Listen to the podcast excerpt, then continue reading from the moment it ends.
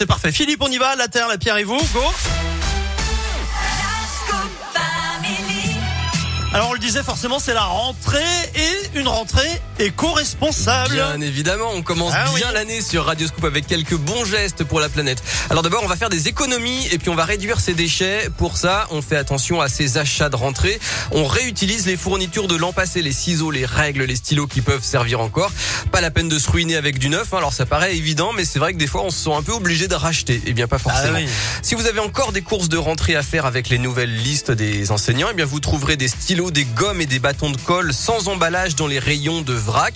Euh, Ah, pensez toujours Les à vérifier. colle sans emballage Exactement, oui, oui, Ah ça ouais, permet de réduire les, les déchets. Pensez bien à vérifier qu'il y a un label euh, environnemental hein, pour tous vos achats de rentrée. N'oubliez pas aussi que vos manuels scolaires peuvent être donnés ou revendus.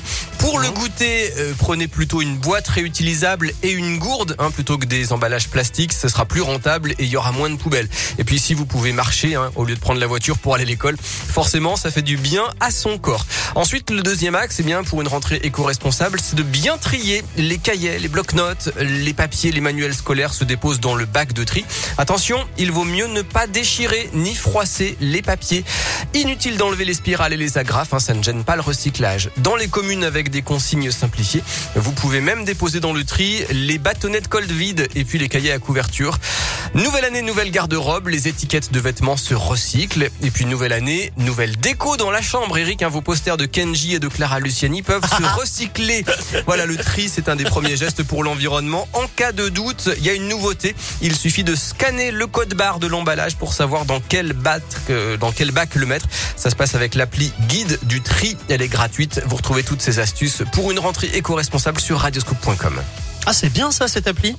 Oui, Guide du tri, c'est très Du pratique. tri. Ok, bah ouais, parce qu'il y a des trucs, des fois on hésite, on se dit, ah, je le mets dans lequel Euh, Ouais. C'est le bac jaune ou c'est le bac gris Je ne sais pas. Surtout Bon, d'une bah, ville à l'autre, ça change. Donc Ça là, change, au moins, ouais. euh, selon l'endroit où vous êtes, eh ben, vous avez la bonne réponse. Eh ben parfait. Merci beaucoup Philippe La Terre, la Pierre et vous à retrouver bien sûr en replay sur notre site radioscope.com. À bientôt Philippe. À plus tard.